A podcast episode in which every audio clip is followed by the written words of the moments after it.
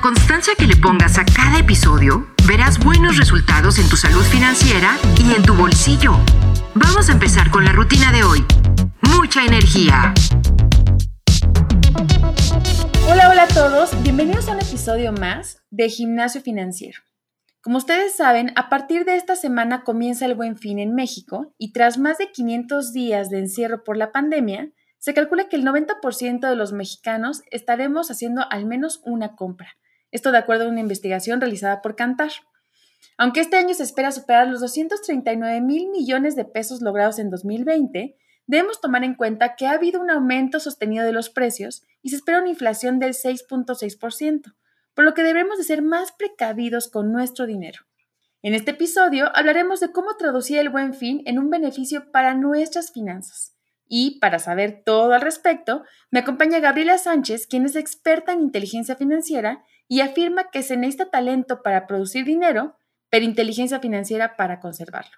Bienvenida Gaby, cuéntanos un poquito sobre ti. Hola, ¿qué tal? Pues bueno, yo estoy muy feliz de estar acá. Y pues bueno, ¿qué te cuento de, de mí? Soy administradora industrial, soy empresaria, soy asesor financiero y soy mamá, soy speaker también. Y yo creo que la parte más relevante de toda mi carrera, pues es ser mamá. Te voy a decir por qué. Desempeñar un rol como ejecutiva en un mundo primero de hombres y luego un mundo demandante en cuanto a pues ya puestos directivos o siendo empresaria, eh, esta parte de atender a los hijos en un principio de mi carrera como mamá fue de lo más difícil. Créeme que eh, cargar con una culpa como mamá siempre es durísimo, pero fíjate que hoy que llevo a cabo esta labor de transmitir y dar educación financiera a las personas, me lleva a sentirme muy orgullosa como mamá porque pues es el legado que les dejo a mis hijos y obviamente a su descendencia y por supuesto a transformar hogares para que su vida financiera tenga certeza y dejen de estar preocupados por dinero cuando descubren que hay un camino que es posible tener orden financiero y construir patrimonio. Entonces, si te puedo hablar de Gabriela Sánchez, soy una mujer que está en pro de la educación financiera en el mundo. Buenísimo, Gaby. Y, esto que, que, nos mencionas ¿no? En, en la frase, inteligencia financiera, ¿qué significa? Inteligencia financiera es tener tres pilares, poseer tres pilares fundamentales de conocimiento financiero. El primero tiene que ver con entender cómo funciona el cerebro y cómo funciona el ser humano para eh, tomar decisiones con respecto del dinero, sobre todo en momentos de estrés. La psicología económica, eh, el análisis de juicios, teorías de comportamiento económico, conducta económica y economía experimental nos lleva a demostrar que las personas somos completamente irracionales al tomar decisiones con dinero. Y esto no lo digo yo, esto es con evidencia científica 100%. Entonces, entender cómo funciona el cerebro es algo fundamental dentro de la inteligencia financiera. El segundo pilar habla de las finanzas, habla de cómo debemos llevar el orden, el registro, la gestión de nuestro dinero por medio de estados financieros personales que nos permiten vivir una vida financiera real, porque la gran mayoría de las personas viven finanzas de mentiras, viven finanzas en su mente y no se dan cuenta que lo que piensan que ganan y lo que piensan que gastan no tiene nada que ver con la realidad y es ahí cuando las personas entran en un colapso financiero tarde o temprano. Y la última, que es la parte de las inversiones, tiene que ver con el conocimiento que debe de tener cualquier persona de lo más básico hablando de inversiones y de multiplicar el dinero, desde indicadores económicos básicos, como es la inflación, como son las tasas de interés, como es el crecimiento del país, como es el tipo de cambio, Y de eso, desde esta parte básica hasta tomar decisiones mucho más complejas en inversiones en inmuebles, divisas, metales, inversiones en bolsa, eh, monedas, etcétera, de tal forma que los tres pilares componen la inteligencia financiera. Y yo te diría que la gran mayoría de las personas tienen un solo pilar. Es raro que tú encuentres en el camino a dos eh, una persona que tenga dos de estos eh, factores y bueno, ya, ya se diga, bueno, tres, pues ya es una persona que tiene un éxito financiero generalmente. La gran mayoría de las personas tienen un solo pilar y por eso es que vemos científicos quebrados, financieros quebrados, economistas quebrados, analistas financieros quebrados. Y es porque la inteligencia financiera se construye con estos tres pilares. Claro, entonces digo, tipo para resumirlo, diría, diríamos, a ver si no lo estoy diciendo mal, que es, por un lado, la inteligencia financiera es comprender mis impulsos, ¿no? Al, al, momento de comprar, entender cómo están mis finanzas y identificar o cómo voy a hacer crecer mi dinero, ¿no? Para tener como este, este grupo de, habilidades, ¿no? Entonces, se viene el buen fin, ¿no? Como lo, como lo platiqué al inicio, y buena parte de las promociones que se ofrecen en, la, en esa temporada son pagos a meses sin intereses, con la tarjeta de crédito, de, se calcula que un 66% de los mexicanos va a usar este recurso este año y vamos a gastar aproximadamente 9 mil pesos en esta edición. Antes de que nos sumemos al buen fin y nos metemos este rush de promociones y de ofertas y meses de intereses, ¿qué debemos de considerar, Gaby? Bueno, lo primero que debemos de considerar, y yo eh, lo pondría en la mesa así como el punto número uno, es cuántas veces has estado en tu cama preocupado por dinero. Y yo te diría que hay muchas personas que sus noches no son buenas porque están preocupados por cómo van a pagar la colegiatura, cómo van a pagar o, salir adelante. Me decía una amiga, por ejemplo, una amiga venezolana, Gaby, ya conseguí la comida de esta semana, por lo menos estoy tranquila esta semana. Entonces, la, la situación financiera de la gran mayoría de las personas y más después de la pandemia no es fácil. Entonces, la primera pregunta para poder considerar esto de comprar es cuántas, cuántas veces te has estado preocupando qué va a hacer con tus finanzas, ¿no? La el segundo es hacer un pequeño análisis de cómo está tu situación financiera, porque estas eh, afirmaciones de me lo merezco, he trabajado mucho, eh, tengo ganas, son eso, afirmaciones que no están basadas en ningún momento en una, eh, en una razón de peso para que sea beneficio para tu casa, para tu hogar, para ti mismo. Entonces, esas decisiones vienen destruyendo todo. Entonces, preguntaría, ¿gastas menos del 50% de lo que ganas? Y, y si es así, puedes salir a comprar lo que tú quieras. ¿Por qué? Porque tienes esa holgura para poder hacerlo. La segunda es, debes menos del 30% de lo que, de lo que ganas. Bueno, podrías eh, adquirir alguna deuda pensando que, bueno, tienes un poco de spread para poder hacer eso, ¿no? Y la tercera es, ¿cuántas fuentes de ingreso tienes? Si nada más tienes una sola fuente de ingresos, preocúpate. ¿Por qué? Porque hoy nos damos cuenta que la certeza financiera de las personas, entre comillas, viene de la entrada de dinero, es decir, de tu empleo o de tu negocio. En el momento que pierdes el empleo, en el momento que tu negocio empieza a tambalearse, es en, en ese momento cuando te das cuenta que no tienes ningún soporte financiero para poder salir adelante y viene el tema del endeudamiento y eso es terrible. Entonces, si haces ese pequeño análisis, yo te podría asegurar que dices, oye, suma, suma cuánto es lo que debes y ponlo en una cartulina en tu refrigerador a ver cómo te suena esa cantidad de dinero y cuánto tiempo has llevado endeudado. Entonces, ¿por qué? Yo más bien diría, ¿por qué comprar? ¿Por qué tengo que comprar en una fecha que me han asignado? Yo te diría que la, mentalidad de riqueza tendría que venir de por qué voy a comprar un día que me asigna quién sabe quién, que decidió que fuera el buen fin, por qué voy a ¿por qué voy a consumir? No lo voy a hacer. Claro, a menos de que, de que tal vez se acomode algo y lo necesite. Eh, hablaremos en la siguiente pregunta y es la siguiente este, pregunta que quiero que nos contestes. Eh, la, gente que escucha este podcast, y estarás de acuerdo conmigo, pues estamos preocupados en querer alcanzar esa estabilidad financiera que, todos buscamos, ¿no? Querer eh, tener finanzas mucho más sanas, tener tranquilidad financiera y que esto construya hacia un mejor futuro.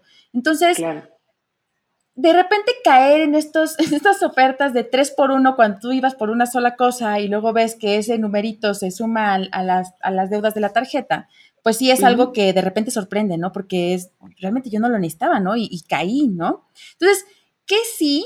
¿Qué cosas, Gaby? Y tal vez me vas a decir que nada, pero quiero que me cuentes, ¿qué cosas, qué cosas sí. se consideran una buena compra durante una etapa similar a esta de ofertas? Mira, me, cuesta un poco de trabajo, como dices tú, eh, pensar en, las compras cuando yo veo que el shopping de los millonarios está por otro lado completamente distinto. Mira, eh, efectivamente en, estas, eh, en esta época, porque bueno, gracias al buen fin y gracias a estas compras, se reactiva la economía y no debemos de dejarlo de lado, ¿no? Yo creo que todos los negocios buscan y están muy esperanzados en que el buen fin les pueda ayudar a sacar adelante sus negocios, tener mejores ventas, que venga la época de sembrina. Y eso es lo que queremos todos, que los negocios se, los negocios se reactiven, la economía eh, empiece a tomar un ritmo dinámico. Entonces esa parte está perfecta y está muy bien. Ahora, ¿Qué sucede?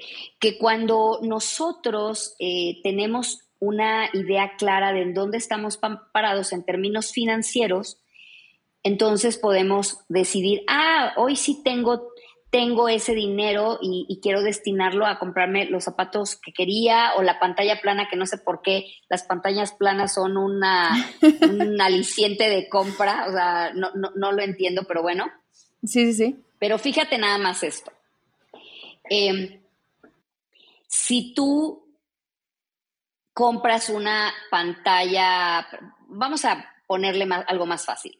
Vamos a pensar que compramos un celular. Un celular actualmente cuesta, vamos a ponerle mil dólares, ¿ok?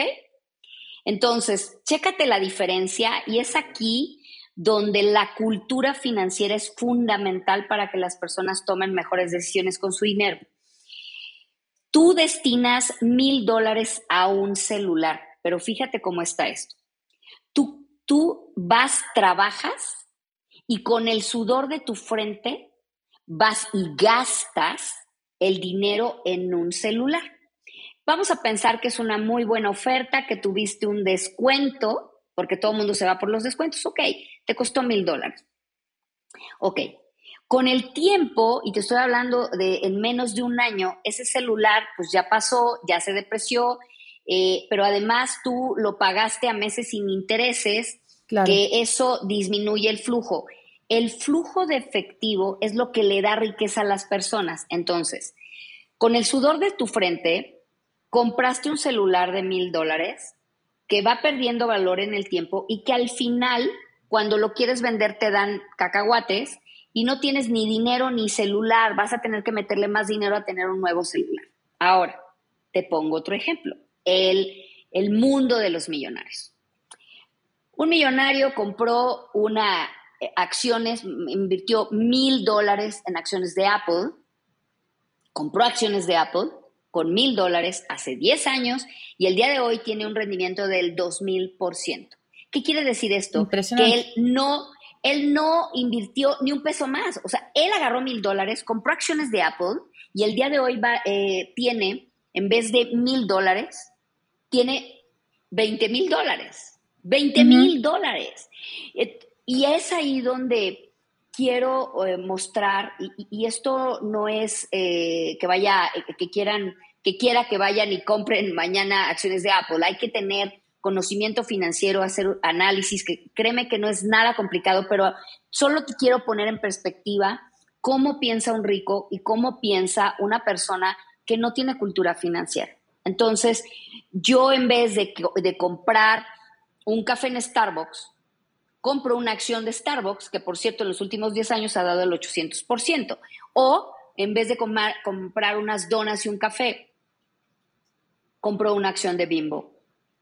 Y entonces esa es la gran diferencia, porque a través del tiempo las donas y el café desaparecen, el celular desaparece y sigues estando sin patrimonio.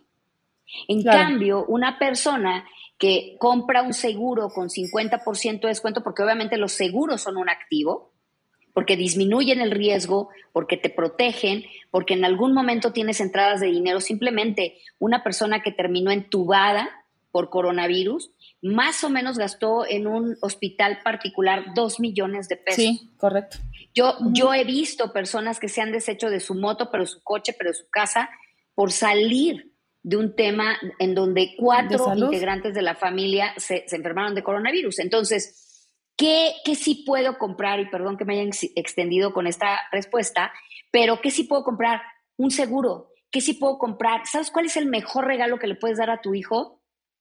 Comprarle una acción de una empresa que conozcas, Starbucks, Disney, Microsoft, Google, obviamente con asesoría financiera 100%, pero a lo que voy es, si tú tienes un asesor financiero, si tú adquieres cultura financiera, si tú entiendes cómo funcionan las, eh, las alternativas de inversión, seguramente tu dinero lo vas a hacer que se multiplique. Pero ir a comprar un pantalón, unos zapatos, una pantalla, pues eso simplemente es algo que va a desaparecer y que te va a hacer eh, matar esos, yo le llamo esos soldados. El dinero son los soldados que trabajan para ti 24 por 7. 365 días del año y que cuando tú vas y los gastas, pues simplemente desaparecen. Entonces, una persona que construye riqueza sabe posponer la recompensa a cambio de multiplicar el dinero, tener certeza y de ahí pues compran el yate y compran eh, los coches de lujo y todo. Pero ¿qué crees? Cuando se acaba el coche, tienen más dinero para comprar más coches. Mientras que acá pues siguen debiendo a 36 meses un coche que hoy se depreció ya el 70%. Entonces, no, y que sale de la agencia y se deprecia 10%, ¿no? O sea, hay como, como, entonces, digamos que algo que, lo que nos, nos, recomiendas tú es, si vamos a aprovechar el buen fin, vayámonos a aprovecharlo de, formas como invertir en, ese seguro de gastos médicos mayores que a lo mejor lo, lo hemos postergado porque es muy caro, ¿no? Y que aquí nos pueden dar como algunos descuentos. Simplemente ahorita me acaba de llegar un mensaje de consigue o paga tu seguro de auto con un 35% de descuento. Entonces, ese tipo de cosas que a lo mejor son gastos que, que, que, que, como tú bien dices, no, no es que me lo voy a poner, ¿no? Y ni lo voy a presumir en la siguiente reunión familiar, ni voy a poner ahí la, la, ni voy a conectar Netflix en mi nueva pantalla, pero me va a dar tranquilidad y me va a hacer a largo plazo no caer en ciertos gastos que no estaban este, considerados como una enfermedad, ¿no? Claro, y sobre todo que vas a poder hacerlo, o sea, sí vas a poder tener lujos, pero obviamente en el momento adecuado. Posponer la recompensa, y eso es en todo, en, posponer la recompensa de comerte esa rebanada de pastel, en posponer la recompensa de levantarte temprano, un poco lampareado porque no es fácil levantarse temprano para ir a correr, en posponer la recompensa de, oye, no me voy a comprar ese coche porque no me quiero endeudar y mejor quiero eh, juntar más, ¿no? Por ejemplo, algo que es inteligente, la asesoría fiscal es fundamental para poder tomar mejores decisiones y ahí te va.